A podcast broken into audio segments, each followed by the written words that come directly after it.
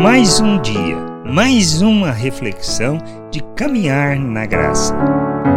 Sobre a volta do Senhor, sobre o final dos tempos. O que nós pensamos é isto que nós precisamos refletir. Pois não se trata do que pensamos, mas do que está nas Escrituras, o que Cristo falou. Podemos pensar várias coisas, mas o que importa é o que o Senhor Jesus falou, depois o que Paulo escreveu e nos instruiu.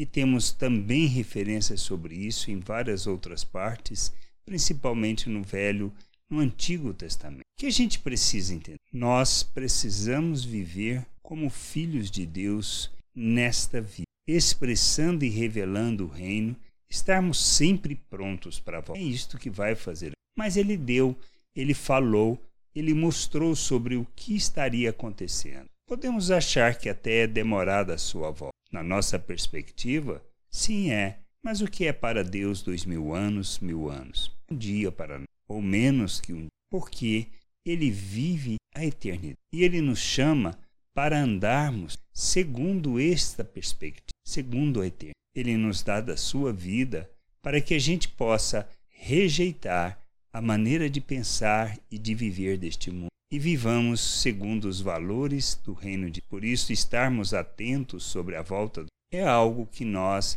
devemos estar refletindo em, lá em Lucas, no capítulo 21, do versículo 25 até o 27, diz assim: Haverá sinais no sol, na lua e nas estrelas, sobre a terra angústias entre as nações, em perplexidade por causa do bramido do mar e das ondas, haverá homens que desmaiarão de terror pela expectativa das coisas que sobrevirão ao mundo, pois os poderes do céu serão abalados. Então se verá o Filho do Homem vindo numa nuvem com poder e grande glória. O aparecimento de Cristo será algo extraordinário, onde todos verão, verão a sua vinda e ele virá entre as. Então, o que nós precisamos em que antes da sua vinda nós passaremos por vários problemas, por várias dificuldades neste mundo, é, ou na realidade pandemias, maremotos, terremotos, tantas outras coisas.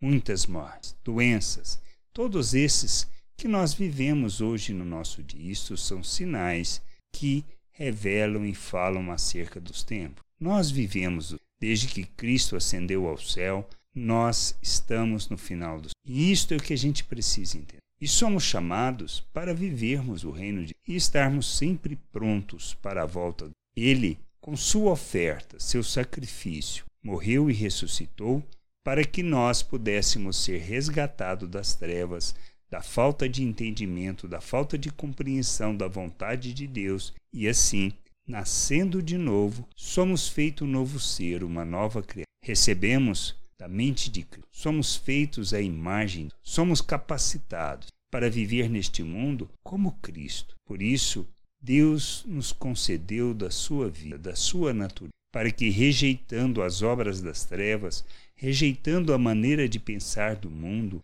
a forma de viver que expressa egoísmo, arrogância, que expressa mágoa, ódio, que revela a nossa ira, a nossa falta de e falta de amor, de expressão do amor, de, e aí a gente precisa rejeitar tudo isso, pois nós recebemos tudo isso de Deus. O amor dele é derramado de forma abundante por meio do Espírito, a sua graça, e nós recebemos da natureza de Deus e fomos capacitados para vivermos neste mundo como filho, revelando a glória do Pai manifestando a justiça do reino, expressando equidade, manifestando graça, manifestando. Somos chamados para isso. E estarmos prontos para a volta do Senhor e poder vê-lo e participar e ascender também aos céus junto, pois nós encontraremos o Senhor nos céus.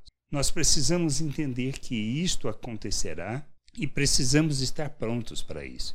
E estamos prontos não quando vivemos uma religiosidade, não quando vivemos uma religião sem entendimento, simplesmente vivendo segundo a obediência de regras, de normas e de aparência, pois não é isto. Nós somos chamados para vivermos a plenitude da vontade de Deus, revelando suas virtudes andando neste mundo segundo os valores do. Estamos prontos para a volta do Senhor quando assim vivemos. Este é o entendimento que, pois é assim